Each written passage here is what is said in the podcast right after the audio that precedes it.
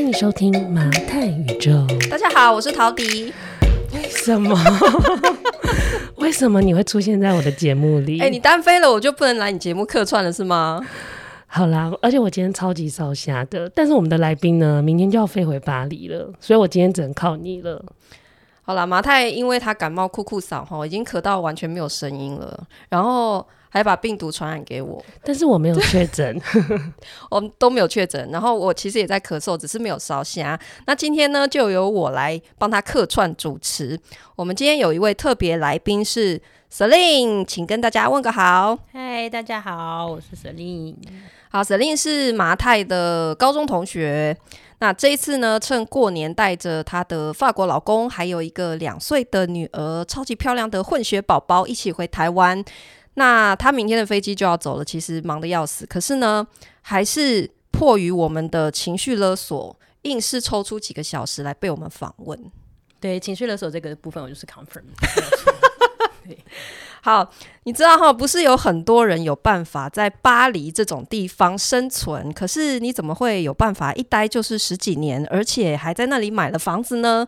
我们今天就来帮大家开箱一下，什么叫做真实版的艾蜜莉在巴黎，好吗？好，Celine，我想问你，你为什么会在巴黎工作？是会讲法文就可以吗？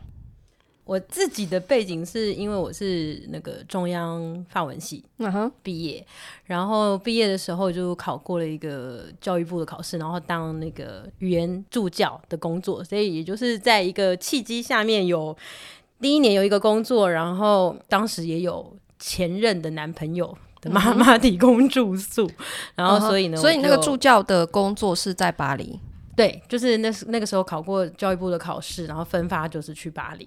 哦，然后所以那个时候本来是想要放弃，然后留在台湾继续当补习班的老师，然后结果大学老师们都一片跟我说：“你就是要去啊！”他说：“你难得有一份工作，嗯、然后就是还有机会待在巴黎一年，这种嗯，就是就是他们很鼓励我过去啊。”其实我对你的发文印象非常深刻的是呢，因为我有去参加你的婚礼，就是在台湾那一场。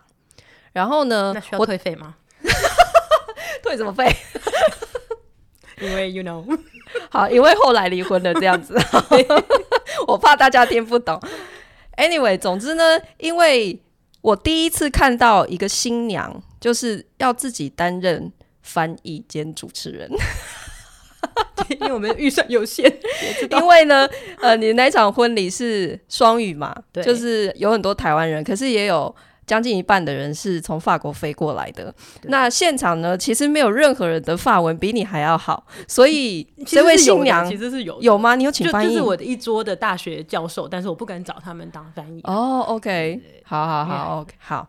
但我知道你的法文，因为你也是本科系的，是非常 decent 的，所以可能也因为这样有办法在在巴黎工作。可是我想帮大家问一下，就是在法国工作。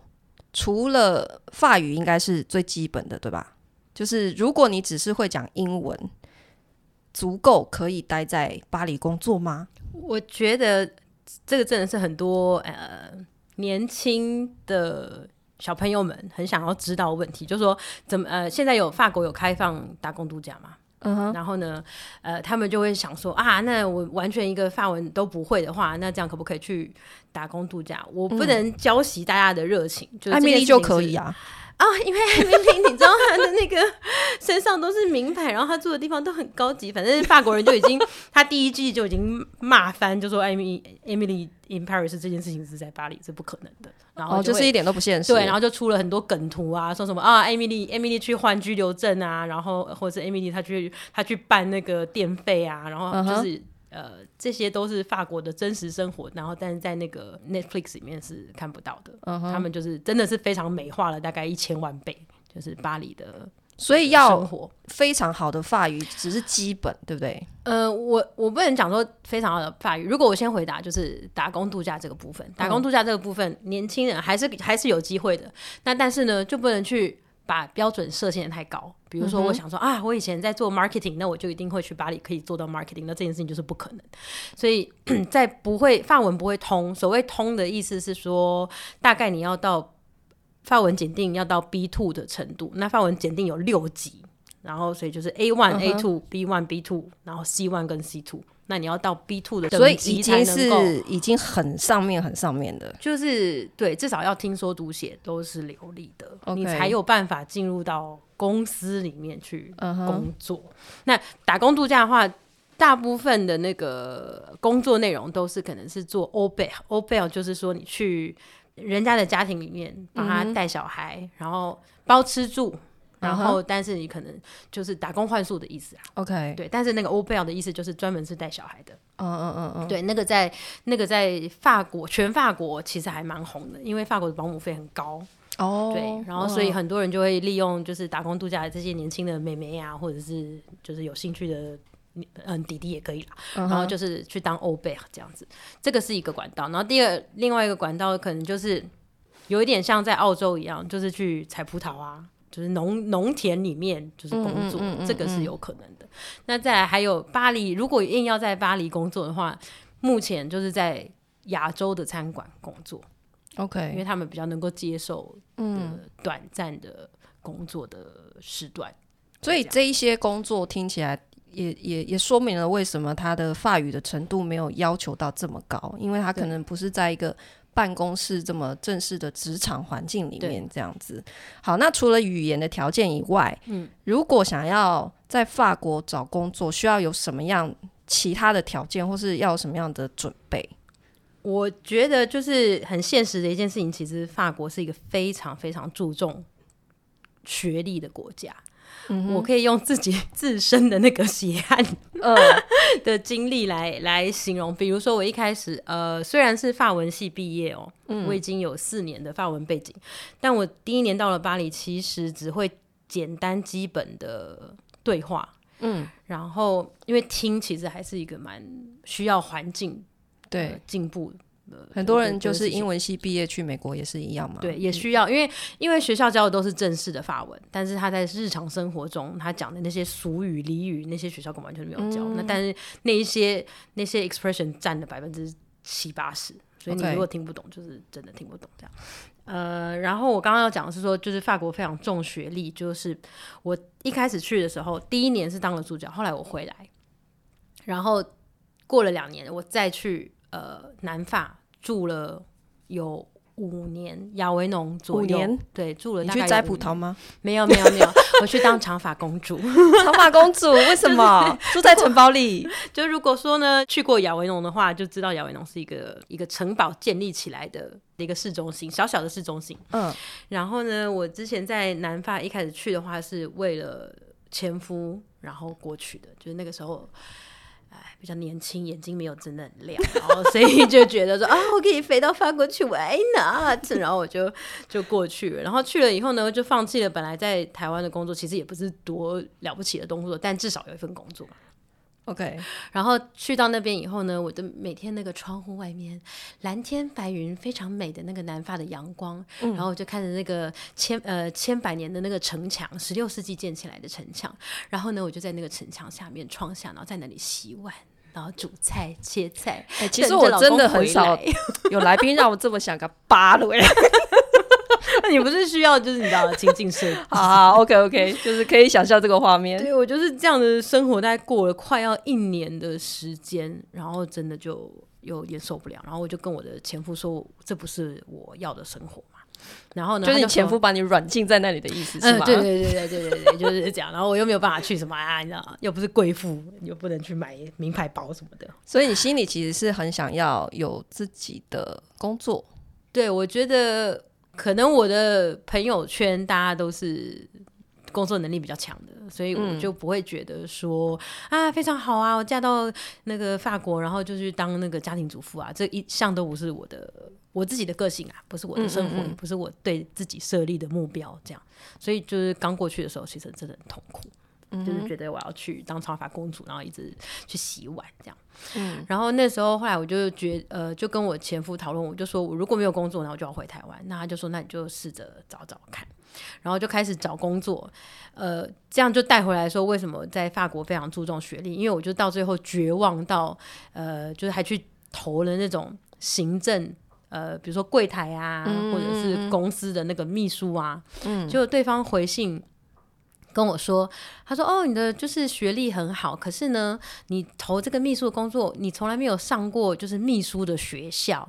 那我们怎么知道你会不会做秘书的工作？就是即使是连那种行政职都会要求你是要本科系的职业技能，这样子训练。对。”我觉得他们只差没有，就是你知道收银员这种这个学历之类的，不然他也会就是要求你要有相关的经验啊或者什么的。但是就是呃，我一开始去我就说，你觉得我一个会三国语言的人，然后大学毕业，我不会安排就是你们公司的行程？这么呛哦？我当然是比较委婉的说，我后来过几年后变成巴黎人，我就会直接这样说出来。但是我那时候第一年因为就还是个小孬孬，觉得啊。就我应该是可以的，这件事情我做得到，你相信我。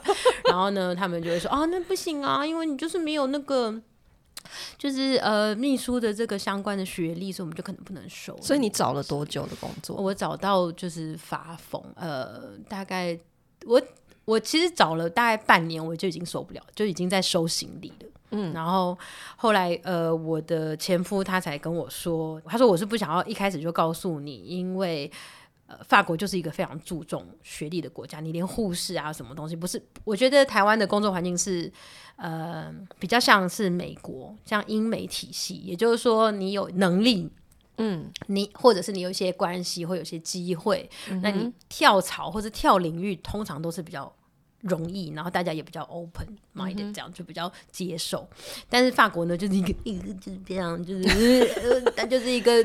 就是条条框框很多，老旧的欧洲国家，他就是觉得说，呃，你念什么东西就是这样。然后我就觉得，你如果跳了一个领域，你就得重来。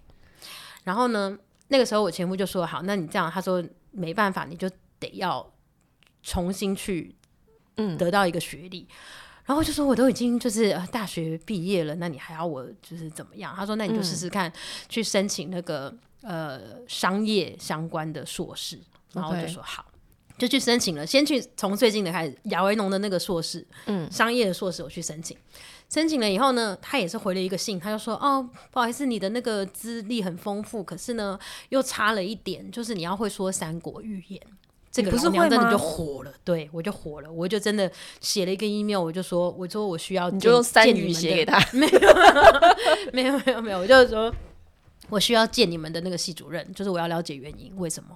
然后他就给我了一个那个呃约约会，我不知道怎么说，嗯嗯嗯对，然后就跟我一个 meeting 就对，对一个 meeting。然后呢，后来我去，我就问系主任说我：“我我我的学历，我说哪里哪里就是哪里不对，哪里我不能够进你们这个系。”嗯，而且我心里想说，你们这不就就是一个亚外农的一个小大学而已，有什么资格在那边？然后，当然我这件坏事也是没有说出来啦。那时候也就是你知道，就在跪着求别人。然后 他就说啊，因为我们这个地方需要三国语言。我说我会三国语言啊。我说中文、英文、法文，你还需要什么更厉害、更强势的语言？他说啊，因为我们就是欧洲国家，所以我们就需要你会讲俄文，或者是会讲西班牙文，或者是讲德文。嗯或者是葡萄牙文，然后我就说，嗯，系主任，可是你知道，就是现在就是亚洲中国的发展这么厉害，中文这不是应该是为了你们未来的学生应该要发展的一个方向吗？他说是是是，我们这个当然知道，但是问题是我们找不到老师。然后我都心里想说，老娘也有一个华语教学的师资，你要不要干脆我就校长兼撞钟？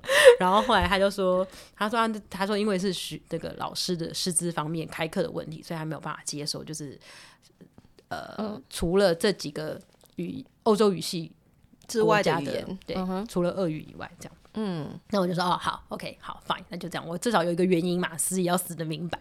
然后后来之后呢，我就再回去，然后就准备收了第二个行李吧，差不多了，就已经快要关起来了。然后我的 我的前夫就说啊，那不然这样子，你能你愿不愿意努力，就是再考一个试，去考商学院？然后他就说，因为商学院是私立的，然后但是他们都是有排名的，你可以试着去考考看。嗯、那考过去的话，本身法国的。企业也比较看重商学院的学历，这样，然后说只是学费就是会比较高，嗯、然后我就说那先考啊，你先进去了再说，你怎么知道有没有这个机会？嗯，然后后来呢，好，那我就去我就去考了，然后呃也比较幸运就过了。他就要我，但是呢又又因为我的大学是法文系的学历，然后他就说，呃我们不请你从大一开始念，因为当初有别的学校是接受我，但是要我从八大一开始念。老娘那个时候已经二十四岁，我没有办法再跟十八岁的小弟弟一起，就算他们长得多可爱多仙，我还是没有办法接受这件事情。然后后来我就去考了商学院，然后他就说，那因为你。呃，没有商学院背景，没有上过任何的课程，所以我还是会建议你从大，他们只有三年大学，嗯，所以他就说从大三开始念，然后之后再衔接硕士两年的课程，所以我就总共 total、哦、呃三年的学历，但是我最后两年我选择了，呃，他们有一个 program 是在公司工作的 program，就是你两年，然后由公司付学费。嗯然后你又可以百分之呃三一个月的时间，三个礼拜在公司上班，然后一个礼拜算实习吗？呃，他们这个叫算实习吗？比实习还要更 intense 的一个课程，因为你、oh. 你两年的时间等于你四分之三的时间都在公司工作，oh. 然后只有四分之一的时间在学校上课。Oh. 那当然，那四分之一的。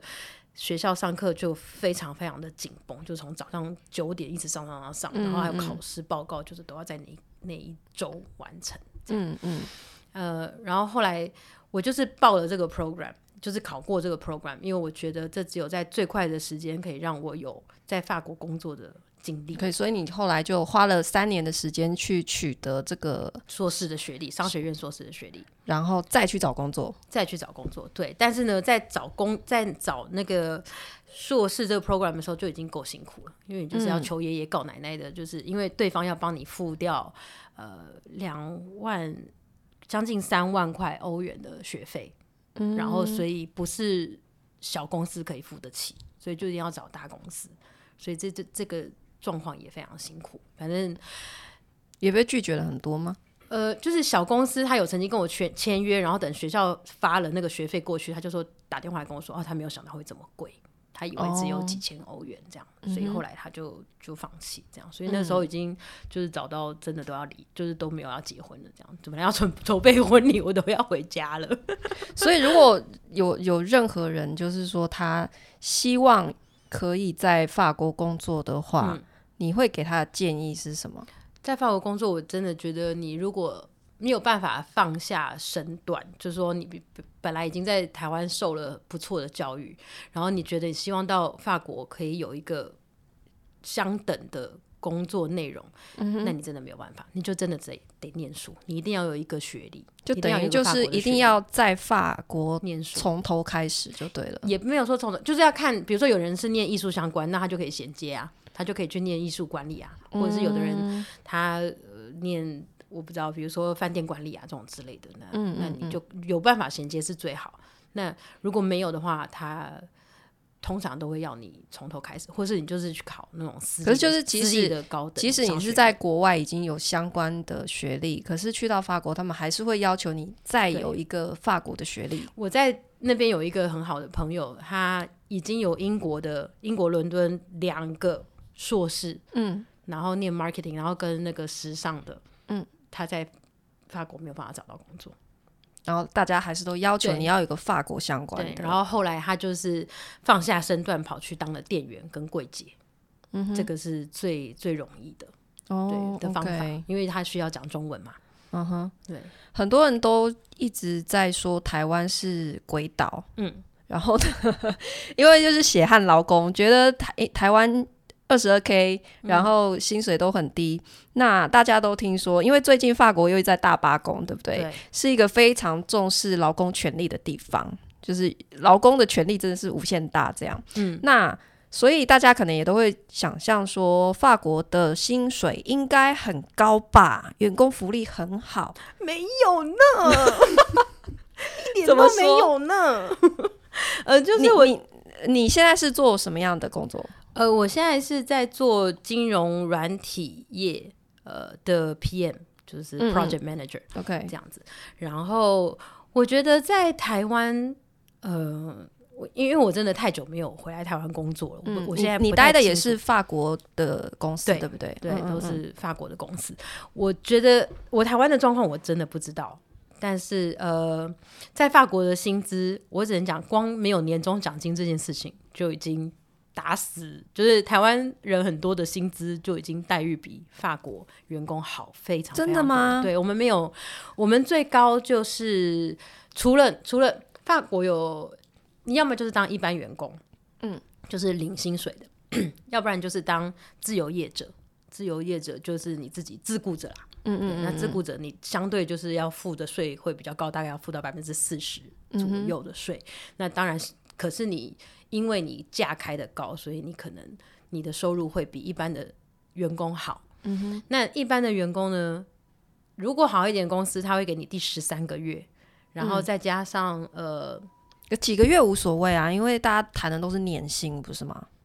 可是台湾不是台湾，即使有年年终奖金，也都是可能一次就是谈十三个月或十四个月，所以还是回到年薪的问题。可是你们还会再加好几个月的年终奖金啊，不是吗？我的朋友如果说科技业的话，他们一发什么，嗯、他们说年终就是可能四个月、六个月这样发下去。可是问题是，如果你的月薪只有三万块钱，就算给你半年好了，就是。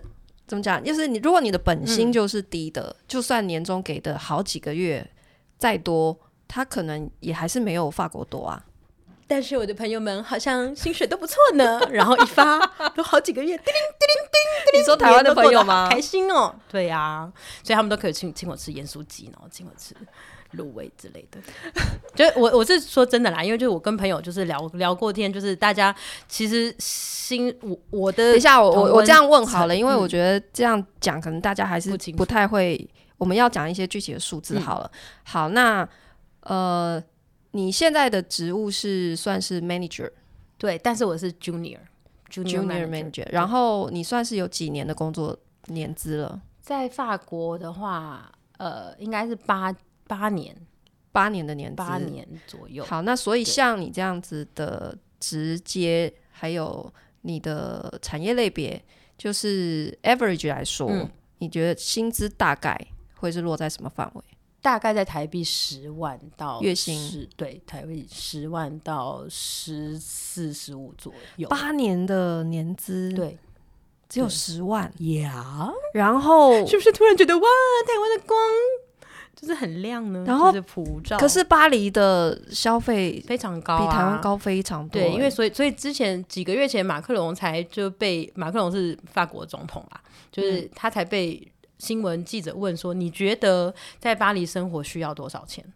就是诚实的回答。然后他就说：“如果在巴黎，你没有三千块一个人啊，一个人你没有三千欧，三千欧元，对，三千欧元你是过你是过不好的，也是差不多十万多，对。”就是你说，你这个讲的是税前还是税后？税后，税后，对。然后这样的税是被扣掉多少？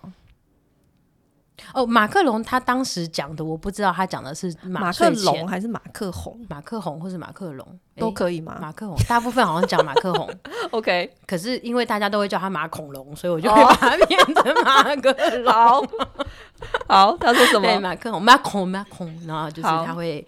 对对，我不清楚他讲的是税前还是税后。那时候记者没有没有没有没有问得清楚，问得明确。嗯嗯对，但是大概呃，但是法国的税收就是你的，大家都是谈税前的年薪，嗯、然后十二个月或者十三个月，没有再多了。嗯，所以我刚才说台湾的薪水其实是年终奖金拿一大笔，其实是很不错的。然后，那他可能好一点的公司，他会有配，嗯，就是配分红。嗯，然后还有，呃，可能会有一些你生育的时候会有一些小朋友的奖金啊，或者是结婚的时候的奖金。你现在是不是中文退步啊？有一点，你很多单词要想很久，对，对不对？对，我就会一直想说要翻译，但别人我又很害怕别人会就是骂我，就是很 snob。我们现场没有人可以帮你，因为我们没有人会发文，没关系，我好像有 Google Translate，好没有了，我开玩笑，就是对我中文可能会退步一些些。它的 package 大概就是就是这样子，然后顶多就是帮你，我刚刚讲的就是有分红，然后有一些年节或是生育奖金补助之类的，然后还有交通补助。如果住在巴黎的话，他帮你补一半，但说实在，你只有八十四块钱一个月，他帮你补一半，就只有把补个月亮。有没有其他的一些福利？比方说，如果生小孩，他就给你拍拍手，就这样。然后就是看公司啦，看公司，但是什么育婴补贴或者是育婴假福利特别好。我我的前公司它是四万人的大公司哦，嗯，然后呃，我生小孩的时候，他就给了我一张八十欧的支票，说我以为是餐券呢，no，就是支支票可以拿去买那个，嗯，可以买大概一个半月的尿布，就是 OK，对，就这样。所以其实我觉得没有像大家想象的那么好，但是。应该说，法国人的那个税收的很高，它会让你在其他的生活方面你不需要去担心。嗯、然后在法国，我觉得可能跟台湾差不多吧。呃，我我不清楚啦，但他在法国，你要么就是非常薪水非常的基本，嗯、就是大概只有呃一千五左右，嗯、那这样你就可以达到。我记得你跟我说，就是如果是上班族，一般像。你的你的所得税是呃会扣到，也是将近要四十趴了，对不对？对，要看，就是说我们一开始，你若你若是一般员工的话，你的固定扣薪是呃扣掉的税是百分之二十三。嗯哼，每个人都一样，不管你是高阶主管或者是一般的收银员，嗯，就是所有阶级的层级的薪资都是要被扣掉百分之二十三的趴数。嗯，那再来就会再扣掉一个。个人的所得税的部分，那所得税是以家庭的方式去算。嗯嗯嗯嗯、那我们家是因为我跟我先生再加一个小孩，嗯、那这样子算下来的趴数，我大概要被扣掉八到九趴左右。嗯，所以就是二十三去加八到九趴。那那二十三趴是类似台湾会有帮你先扣缴你的劳退金。是这样的概念？对，二十三趴里面就是包括了失业补助金，大家一起去分担，就是每呃他们就是有在上班的人付付钱给没在上班的人呀，没错啊，所以我就真的非常受不了，就是法 国人生气啊，哦，生气的事情可多着呢，就是呃，所以这二十三趴里面有那个失业补助金，有健保，有退休金。然后还有其他的一些社会的福利金之类的，也等于是说，反正你你你先做公益，然后将来有一天你失业的时候，你也可以去领嘛，是这个意思。这个意思。所以呢，法国人就开始钻出了这个漏洞，就是不工作还比较还可以领钱。对啊，对，我们就是呃，法国常常有这些文章，就是在说，比如说你大概假设你的收入是大概一千二、一千五，然后呢，你。呃，双方双薪好了，那是不是两个人就三千块左右？Uh huh. 然后你如果生了第二个、第三个小孩，第三个小孩开始，法国就给你非常非常多的补助，比如说你出去买票都半价啊，或者是你出去博物馆什么的都会有一个特殊的价，所以没有一个，我没有，那再多生两个、啊 oh,？No No No，太可怕了，不就有小孩又是另外一件事情，好吧？OK，对，然后所以呃，在这样的状况下，他们就比如说就会有一个人就在家不工作。那就只靠一千五或者出头的收入，但是政府会帮你扣掉非常非常多的税收，可能是再给你，可能比去上班还要划算。对，对，没错，没错，是这样，没错。哦，好，呃，比如说好了，我之前生小朋友，就是两年多前生小朋友，然后呢，去算了一下，通常会有生育补贴嘛，嗯、生育补助，然后呢。我的所有的朋友都跟我说，你一定会有啊，大概就是生一胎就会有九百多欧的一个奖金，生育的奖金。嗯、然后呢，后来我在快要生产的时候，就收到一封政府来的信，嗯、然后就说哦，就是陈小姐，因为你的那个收入高过我们补助的天花板，所以呢，就恭喜你喽，恭喜你有一个新的小朋友。可是你什么都没有呢，然后就说哦，好哦，是这样哦，我缴了这么多钱，结果连我九百九百块我都拿不回来。就是，嗯，他们就是法国，毕竟还是一个蛮跟美国比起来，他还是比较注重社会主义的一个，嗯嗯嗯，比较偏左派的一个国家。当然，左派右派一直不断在拉扯，但是他们对于人权啊、劳工这件事情都非常非常的在意。然后，呃，在意到我现在，即便已经有十年多的居住的经验，我有些事情还是没有办法理解。所以，像他们动不动就。罢工，那罢工这件事情对于一般的法国民众，他们会怎么看待这件事情？他们因为如果像台湾人，嗯比方说长荣航空，嗯，好，稍微罢个工，然后可能就会有很多的人就是在骂，对，就是因为影响到他们的方便。嗯所以他们并不同情这些罢工的人，他们会认为你们造成别人的困扰或什么的。嗯、可是法国人是怎么样看待这件事情？法国人的逻辑完全不一样，他们就是觉得所有的权利都是争取来的。嗯、你不上街抗议，没有人会帮你做这件事情。你不要去等政府会哪一个出现一个很棒的政政治家，然后去帮你争取权益。他就就觉得没有。从法国大革命开始，就所有他们就理解到这件事情。你如果要推翻。政府，你又要去争取什么任何的权益？你要为自己好，嗯、那得要靠集体的力量。然后，所以他们对于罢工这件事情是非常支持。他们在法国的工会是非常非常强大，就是强大到你看，就是交通一天到晚罢工。我觉得可能有很多台湾的观光客去法国会非常不能理解，说哇，怎么这烂成这样？啊、对，就是怎么会烂成这样？然后一下又罢工，一下又怎么样？那要退费什么？但是他们的工会可以强到每一次罢工，呃。大罢工可能就是经济部长就要开跟跟他们一起开会，就要去坐下来讲一讲到底发生什么事情。Uh huh. 他们每一年都这样。那那这样子，一般民众其实也就他们会接受，会接受，因为也会轮到他们罢工。嗯、然后，而且他们虽然大家还是会抱怨，当然，可是他们就会觉得说，你不罢工就不能发生。所以他们的逻辑是，一旦有问题。我们先罢工再说，先罢工，我让你知道我们的权利有多大。嗯哼，你罢工的影响有多大？那我们再再坐到谈判桌上来谈。我觉得这是文化的问题。嗯，对，所以他们就会觉得有事情我们就先罢，先罢工之后再来说。OK，那的确每一次都是因为这样，然后劳工权益就一层一层慢慢慢慢慢慢的争取到。那我曾经也跟我现在的先生跟他讨论过这个问题，他就说。你不吵就没有糖吃，嗯、然后所以而且这已经变成了一个法国的机制了，嗯，所以每一个人其实是接受，虽然会抱怨，可是这是一个权利的展现。OK，对，前一阵子还有一个非常热门的新闻，嗯，我不知道为什么这个这个法国的新闻在台湾忽然很热门，就是电费在法国暴涨了十倍，然后面包店都要倒了，是真的吗？面包店要倒这件事情是有可能是真的，然后面包店要倒的事情有可能是真的，因为，因为它还有其它不是只有电费的问题，是因为还有征不到人的问题。然后就是现在的年、uh huh. 呃，法国现在的啊，我先讲电费好了，电费它确实有要涨，但是没有要暴涨到。我上次看到的新闻是有说百分之一千，对，一千、嗯、是太夸张了，这件事情是很。他就访问一个面包店老板啊，然后老板就是说。哦，因为法国人你知道，也他们是演情绪化的一个国家，他们就是一个 他们的象征就是公鸡，所以他们每件事 Okay, 对，所以难得被采访，我只好讲的夸张一下，对我当然就要表现我的愤怒，因为就是 again，他什么事情都要先罢工嘛，你要先把那个愤怒给就是展现出来。对，因为我看到那个新闻，我觉得太扯了，因为一次涨个十倍。